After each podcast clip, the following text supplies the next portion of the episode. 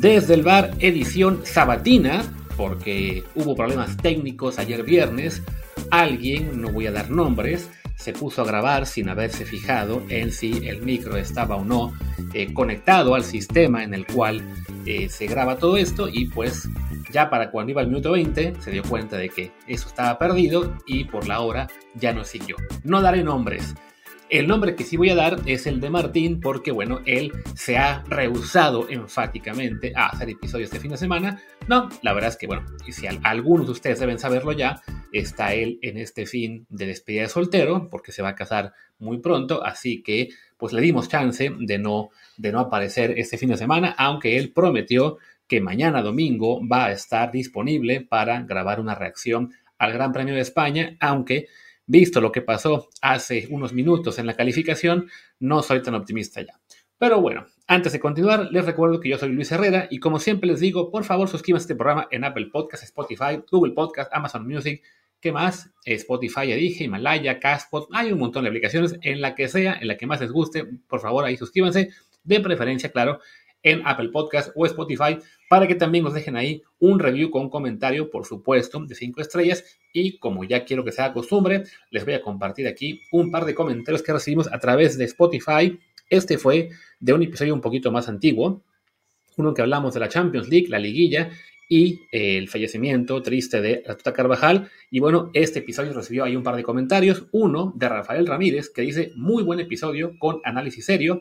Y otro más de Rafael DBH que dice, gran episodio, siempre es bueno escuchar un análisis sin opiniones tribuneras o con la superficialidad de quien ve todo en blanco o negro. En general, este podcast es mi favorito de Footbox. Gracias Rafael y a toda la banda de Footbox que está llegando, pues ahí está, ahí tienen la comparación. Vénganse para acá, no se queden únicamente con los episodios más, bueno, o con los eh, programas más famosos que tienen, también háganos caso de vez en cuando y van a ver que les va a gustar. Pero bueno, ya hice la presentación medio muy larga. Ah, me faltaba decirles claro que estamos en Telegram, en Desde el Bar Podcast, donde este domingo también estaremos ahí compartiendo con ustedes la emoción de la remontada a Checo Pérez, esperemos, en la Fórmula 1. Así que vale mucho la pena también estar con nosotros ahí. Empiezo a temer que este episodio me va a destrozar la garganta, la respiración y todo, pero bueno, es lo que da el hacer uno a una sola voz. Así que también va a ser un poco más cortito de lo habitual. Eh, empecemos, pues justo ya que mencioné la Fórmula 1 y a Checo Pérez, pues nos llevamos la mala noticia de que le fue muy mal este, sábado en la quali del Gran Premio de España, que se disputa en Barcelona. Curiosamente, es en Barcelona el Gran Premio y ahora mismo no estamos ni Martín ni yo, que es donde tenemos nuestra base, pero bueno, él les digo, ¿no? Está en su despedida soltero, que se la llevó con sus eh, amigos de toda la vida a un lugar lejano y oneroso, por eso yo no estoy ahí, porque no me alcanzó el presupuesto, básicamente. Yo ando en otro tour, ya estaba yo muy lejos. Pero bueno, ahí desde, la distancia brindaré y espero que se la pase de lo mejor. Les decía, este Gran Premio de España que pues pintaba bien para Checo, había tenido una buena práctica 1 siendo segundo, también hoy en la práctica 3 había quedado segundo, si no mal recuerdo. Eh, digamos que para quienes entendemos que Verstappen es el máximo favorito a ser campeón y no vemos nada de malo en que Checo no se conforme, pero bueno, que entienda que lo más eh, factible para él es ser segundo en la mayoría de carreras y de vez en cuando obtener una victoria, como ha pasado antes con un Bottas para Hamilton, con un Massa o Barrichello para Schumacher, etcétera, pues no estaría mal eso, ¿no? El tener muchos segundos lugares, alguna otra victoria y con eso ser subcampeón. A Checo me parece que sí, esa, esa mentalidad, por un lado, ganadora de ir por el título, pero se ha combinado con una presión pues un poco innecesaria, sobre todo considerando la gran superioridad del, Red Bull sobre el resto de carros este año.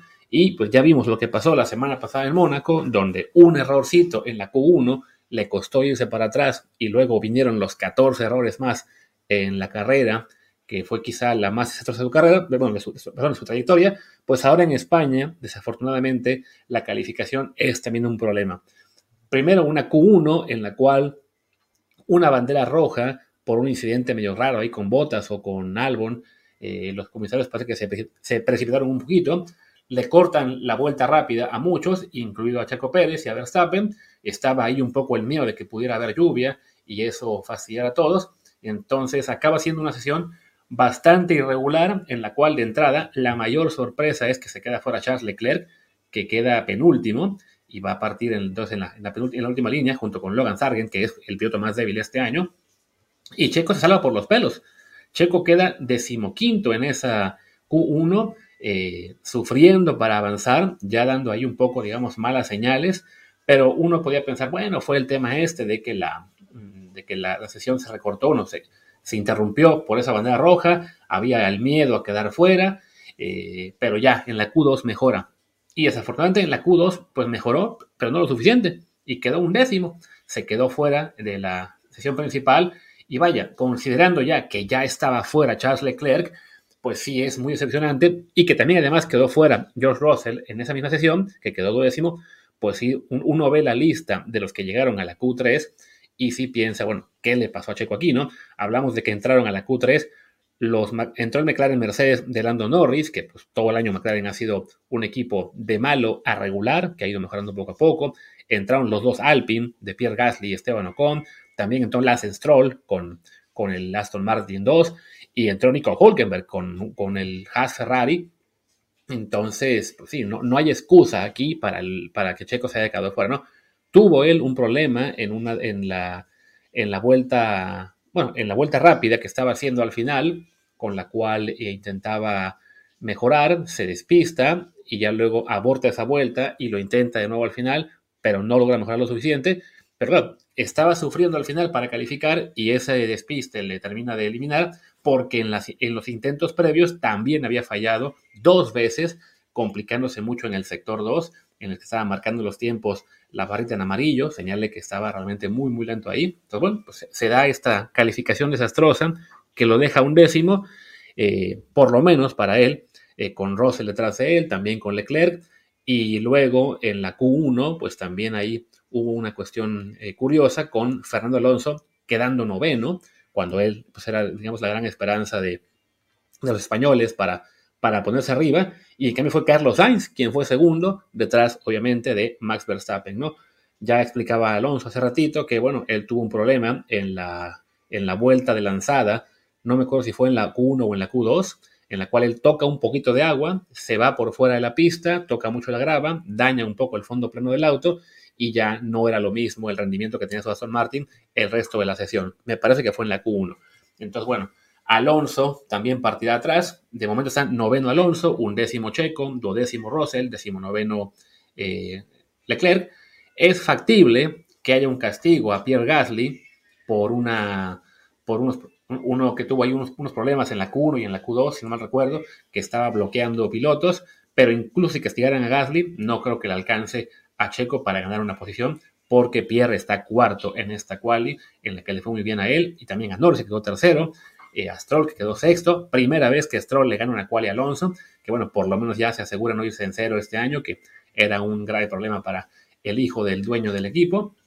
Pero bueno, lo que nos importa en la carrera es esto, es sobre todo Checo Pérez, que seguramente va a recuperar posiciones porque a diferencia de Mónaco, la pista de España pues sí está más dada a rebases. Históricamente ha sido una carrera en la cual es complicado rebasar, pero como quitaron la chicana que estaba previa a la, recta principal, ahora, en principio, debería ser mucho más sencillo ir tomando vuelo en esa última curva y después en una recta principal relativamente larga. Entonces, con la gran ventaja que tiene Red Bull con el DRS, yo creo que Checo sí va a remontar posiciones y además recordemos que Checo en general en toda su carrera ha sido siempre un mejor piloto de domingo, o sea, de gran premio, que de calificación, ¿no? Sea, en quali de repente se pone nervioso, pone una llanta mal, le, cuesta un poquito más sacarle las prestaciones completas a su auto, pero en carrera es alguien que suele manejar bastante bien los tiempos, los neumáticos, el, cuidarse de cuándo atacar y cuándo no. Entonces, teniendo un carro muy superior, yo creo que no sería nada raro verlo eh, competir incluso por el podio. De nuevo, estamos viendo ahora que está en un punto eh, de presión importante en la temporada que, además es algo que le pasa prácticamente cada año, que tiene un bache importante a, media temporada. Le pasó el año pasado después de ganar en Mónaco, ahora le está pasando con arranque en Mónaco y bueno, recordemos que las, la prueba previa había sido esa de Miami en la cual desde la pole pierde contra Verstappen, que había arrancado quinto. Entonces sí, desafortunadamente eso es el aspecto mental en el que Checo no termina de dar el salto que le permita ahí sí competir semana a semana, carrera a carrera, siempre contra Verstappen y el resto de la élite, y por el cual pues no era un candidato realmente eh, dominante o, de, posibilidades reales al título, ¿no? Sé que a algunos de los fans de Checo les molesta mucho que, que digamos eso, como pasa también al revés cuando queremos elogiarlo y aparecen los haters o la Ramón Raya que, que dicen que es un pay driver o que no es tan bueno. ¿no? Sí es un piloto muy bueno, va a darte muy buenas carreras en buena parte de la temporada, pero desafortunadamente pues también le suelen aparecer estos problemas en algunas qualis o en carreras como la, la de Mónaco la semana pasada. Les digo, este domingo en Barcelona yo creo que, que va a remontar posiciones y que debería quedar por lo menos en el top 5. Es bueno que Alonso esté noveno también para que no, eh, creo que Checo tendrá la posibilidad de rebasarlo y así este, conservar distancia en el campeonato, que recordemos ahora Alonso es su máximo rival por el subcampeonato, pero pues sí, la, la idea de ganar la carrera se ve muy lejana, solamente que Verstappen tenga un problema grave y tenga que abandonar y que además pues Checo tenga una carrera perfecta, que viendo el estado mental en el que parece estar ahora, pues no, no parece muy factible. En fin, si lo logra, quizá Martín cumpla su promesa y podamos tener un episodio este domingo de reacción del Gran Premio. Si no, sospecho que me va a decir que tiene mucha resaca, que está por salir su vuelo o a ver con qué sale el muchacho. Y pues no le podía reclamar considerando que eso no es su semana. Pero uno, es que soltero, solo se tiene una vez en la vida, esperemos. Y también que, bueno, está ahora mismo, pues esta carrera con pocas perspectivas positivas para el mexicano. Hagamos una pausa y hablemos después de esto un poquito de fútbol. Y vueltos de la pausa, ahora sí hablemos de fútbol. Les comentaba yo al principio del programa que ayer, pues por baboso, mm, platiqué como 20 minutos sobre la selección mexicana y las entrevistas exclusivas que dio Julio Davino como 14 medios, todas exclusivas, pero bueno, así lo ven en ellos. Y me había inventado yo un buen choro sobre lo que dejaba ver en esas, entrevistas. Creo que eso ya no tiene mucho caso repetirlo, así que se quedarán con la duda de qué pienso de lo que dijo Julio Davino. Seguramente durante la semana habrá también posibilidad de mencionarlo, pero por ahora mejor enfoquémonos en el contraste que tenemos en, pues, con dos técnicos que han marcado una era y que justo esta semana pues uno vive unos momentos más eh, controversiales, negativos, y otro una victoria más. El caso, evidentemente, de José Mourinho y Pep Guardiola, los grandes rivales de esta era. Eh, Mourinho, que acabó con el Barça de Pep, que básicamente lo, dejó sin ganas de quedarse en la Liga Española y lo mandó al exilio, al pobrecito, al Bayern Múnich. Y, eh, y, después de eso, Mou eh, logró establecer cierto dominio con el Madrid, si bien nunca pudo ganar la Champions con, con el cuadro merengue, ¿no? Guardiola, por su parte, bueno, se fue al Bayern, luego al City y tampoco ha podido ganarla de nuevo desde que hizo con Barcelona, pero bueno, la semana que viene va a tener una gran oportunidad de, lograr por fin esa tercera Champions, la primera sin el Barça y sin Messi, ¿no? Y bueno, primero hablemos de lo que pasó con Mou, eh, esta final muy controversial en la Europa League, en la cual eh, pierden penales la Roma ante el Sevilla, eh, y una final en la cual, pues hay que decir que el arbitraje de Anthony Taylor fue, sí, bastante, por lo menos polémico, y para muchos realmente inclinado a favor del Sevilla, ¿no? Es cierto que en algunas jugadas, eh, pues al ser de criterio, no, no se le puede reclamar al 100% que, que se haya equivocado, pero sí se dejó ver cierta tendencia a, favorecer al Sevilla en ese tipo de decisiones controversiales. Eh, se quejó mucho Mourinho de un par de penales que, que no les dio. Eh, también, bueno, hay que recordar que el VAR le quitó un penal, o como fue al Sevilla, si no me equivoco, que ya se había marcado. O sea, no, no fueron todas simplemente a favor de, de jugadores andaluz, pero sí hay por lo menos una muy clara, como al 80, en la cual, este, pues creo que la mayoría vimos penal a favor de la Roma, que no se quiso dar. También, bueno, que fue un juego muy, muy apretado, con muchísimas faltas, muchísimas amarillas, eh, creo que fueron 14 en total en el partido, también tanto tiempo de compensación que fueron como creo que 30, a como unos 30 minutos. Hablamos de que el segundo tiempo extra tuvo más de 10 minutos de, compensación. Y cuando hay tanta compensación, tantas amarillas, tanto, este, digamos, eh, interrupción del juego, pues sí, parte de eso te habla de que el árbitro no está teniendo un control adecuado del partido. Aparentemente también había ya cierto historial entre Taylor y Mourinho cuando estaba Mourinho en la Premier League. Y pues Mourinho, al acabar el partido, se lanza con todo contra el árbitro, no solamente declarando contra él en la rueda de prensa, sino además insultándole después, creo que persiguiéndole en el, en el estacionamiento. Eh, muy mal se vio en Mourinho. Y después de eso, en el aeropuerto, le toca al árbitro y a su esposa eh, sufrir agresiones por parte de aficionados de, la Roma. Y ya la UEFA ha decidido eh, sancionar, no sancionar, sino levantar cargos, vamos a decir, contra, contra José Mourinho, que seguramente le van a acarrear una suspensión larga en la próxima temporada europea, en la cual la Roma puede jugar ya sea la UEFA Europa League o la Conference League. Eso depende de cómo les vaya este fin de semana en la jornada final de la Serie, ¿no? Y creo que de Mou hay gente que defendía que, no es su culpa lo que pasó, otros que, no, que todo esto lo está generando él. Yo creo que en todo hay matices, ¿no?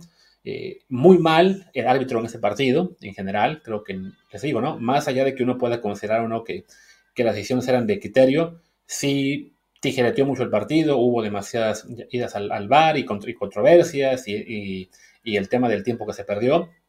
Entonces creo que ahí no se puede negar que fue un arbitraje malo, como los puede haber en, otros partidos, ¿no? O sea, no, es un, arbitraje malo una justificación simplemente para una derrota o para lo que pasó después, ¿no? También muy mal Mourinho en esas declaraciones y sobre todo en los aspavientos y los insultos que tira en el saneamiento y que es desafortunadamente pues parte de lo que caracteriza al portugués, ¿no?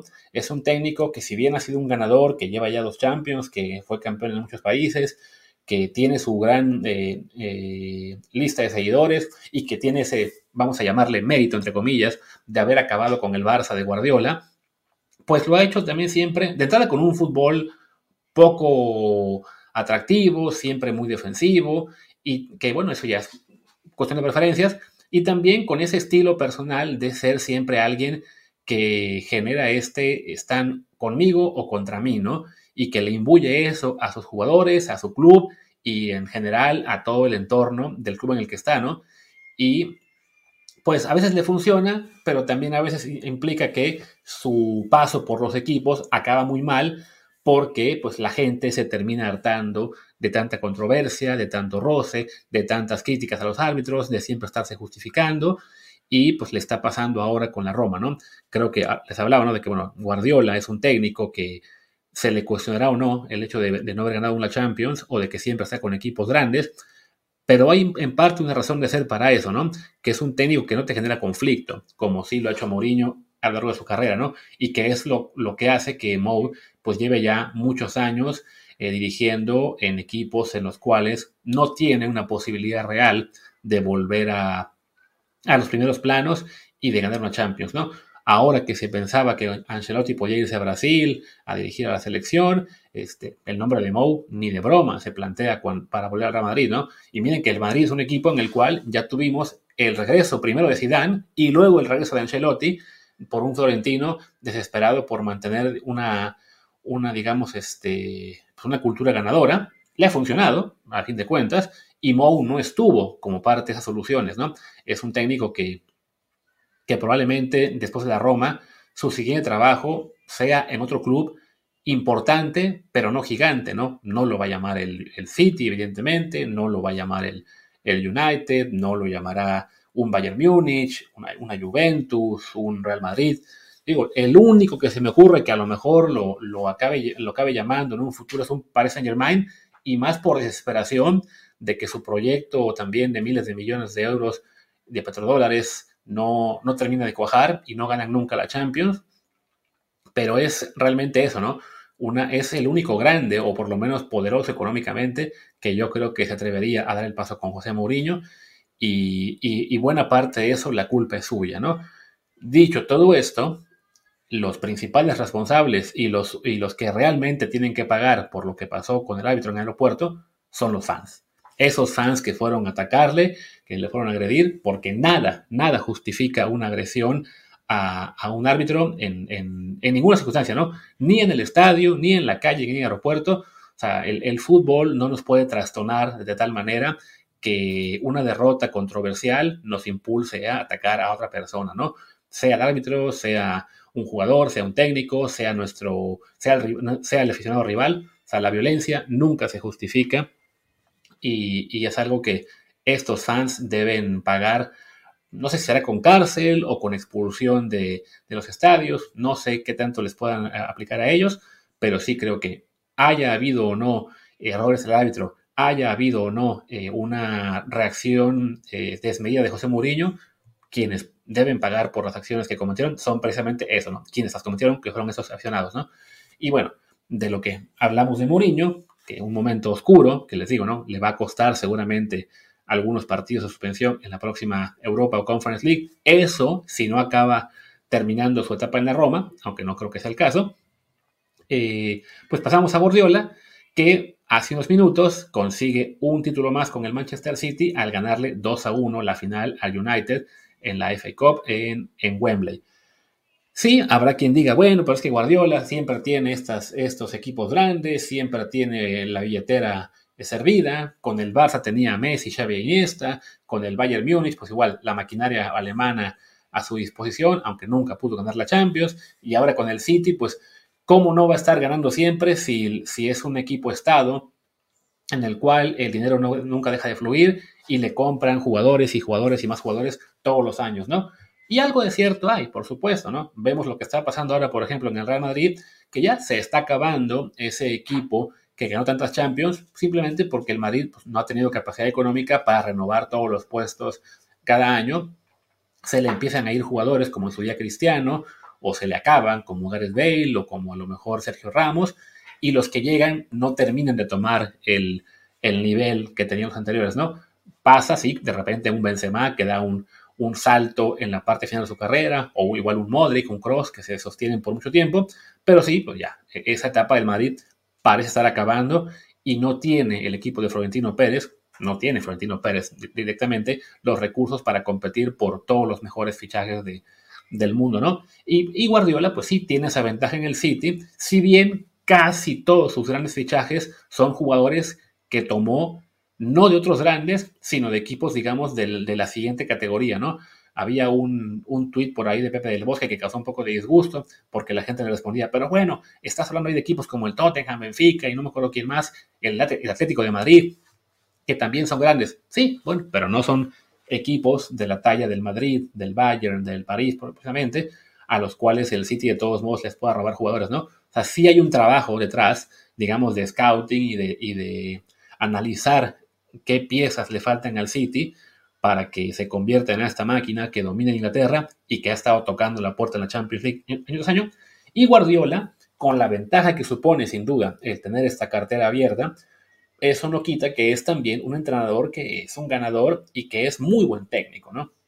O sea, muchas veces hemos comentado aquí en Desde el Bar que, que si no ha ganado en la Champions antes, en al menos un par de ocasiones fue por inventar, ¿no? Por, por no jugársela simplemente con lo que le estaba funcionando y querer adaptar eh, su juego al rival en, turno y eso le había costado muy caro. Le pasó, si no mal recuerdo, ante el Tottenham en, aquella semifinal que, que, previa a que, bueno, el Tottenham llegara a la final contra el contra Liverpool.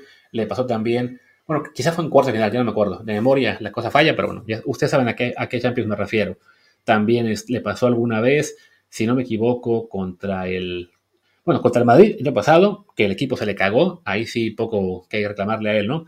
Y alguna más hubo, quizá también contra el Madrid, ah, la del Chelsea, claro, la final esta de hace dos años, eh, que uno dice, simplemente haz lo que has venido haciendo y, deberías ganar, pero bueno, de todos modos, es un equipo que, así como en ocasiones, eh, el inventar, vamos a llamarle, le ha costado cara Guardiola, también en muchas otras el saber resolver juegos trabados eh, hace notar su mano más allá del gran plantel que tiene. ¿no? Pasó, por ejemplo, este año ante el Real Madrid, que se fueron 1-0 abajo en la ida en Madrid y acaban ganando la serie con una comodidad tremenda, simplemente porque es cierto, tienen un gran plantel, pero también cada ajuste que hizo Guardiola en este, en este partido y bueno, y en esta serie completa, le resultó y terminó dejando una gran diferencia ante el equipo de Ancelotti, ¿no?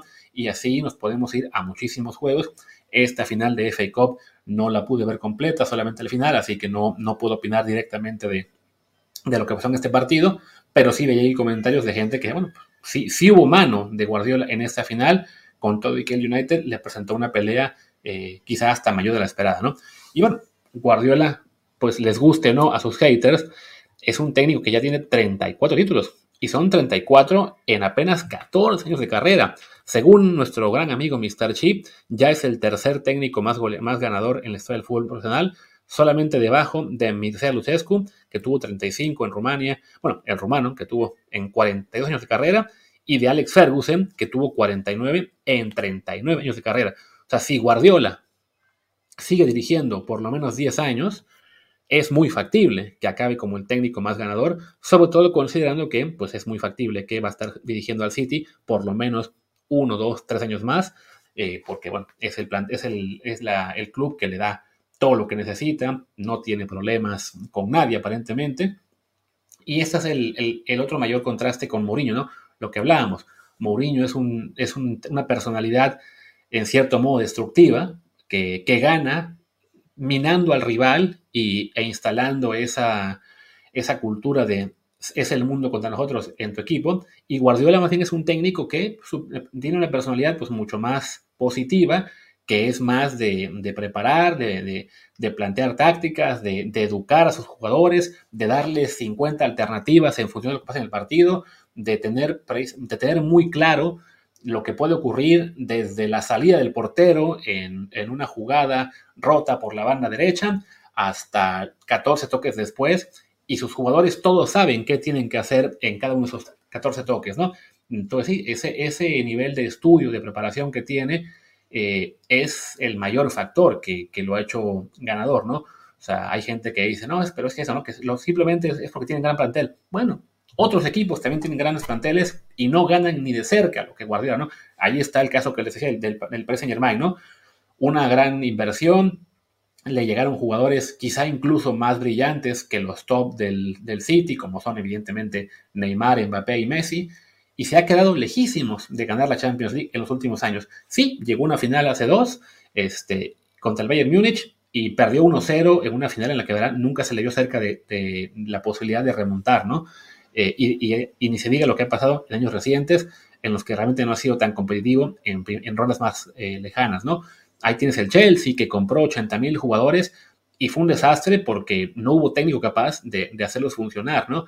Y como ellos podemos pensar en muchos más a todos los niveles, ¿no? O sea, no es solamente el tener un gran plantel, sino también el cómo manejarlo pasaba en el Real Madrid, cuando se fue Ancelotti, llegó Rafa Benítez, fue un desastre, llegó Zidane y a los seis meses eran campeones de Europa y luego ganaron otras dos y se fue y ganaron luego otra.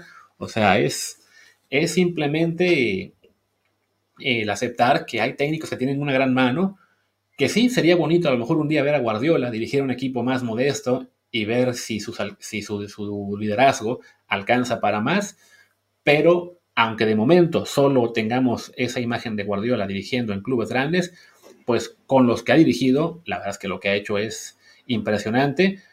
Si consigue la Champions League la semana que viene, que debería hacerlo porque este City es aparentemente más fuerte que el de hace dos o tres años, y este Inter de Milán lo veo más débil aún que aquel Chelsea que le ganó al equipo de Pep, pues cada vez será más complicado el negar que que el catalán es uno de los mejores técnicos de la historia. Ya eh, ponerlo como el máximo o no dependerá de, gustos de cada quien. Habrá quien se quede eternamente con Ferguson, habrá quien piense a lo mejor en otros, aunque hayan ganado menos. Pero, pero bueno, por lo menos esta semana la, la tribu Pep Guardiola pues tiene mucho que festejar, tanto por lo que es el éxito de su, de su adorado técnico, como también pues el contraste con el mayor rival en esta era que no deja una buena imagen. Y creo, señores, que ya con eso podemos acabar. Está haciendo un episodio de, pues, prácticamente media hora, que a una sola voz, vaya que pesa. Así que, si me pesa a mí el estar hablando, no me quiero imaginar a ustedes el tener que escucharme y entenderme con la velocidad a la que puedo platicar. Así que vamos a decir basta. Que además, siendo sábado, sospecho que va a ser un episodio con bastantes menos escuchas. Pero bueno, aquí estamos al pie del cañón, aunque sea solamente uno de nosotros. Y les digo, mañana domingo tengo la promesa de Martín de que haremos episodio de Fórmula 1. Vamos a ver si la cumple, sobre todo si a Checo Pérez le va bien. O bien, si le va bien, yo creo que la cumple. Si no le va bien, a ver qué, con qué me sale. Pero bueno, intentaremos estar aquí este domingo para reaccionar al Gran Premio de España. Y ya, si no, el lunes, como siempre, hablando pues del, del cierre de temporada europea, de la selección mexicana y de algunas cosas más. Yo soy Luis Herrera, mi Twitter es arroba luisrha, el del programa es desde el bar POD, desde el bar pod. En Telegram, recuerden, estamos como desde el bar podcast, les conviene mucho seguirnos y nos vemos la próxima.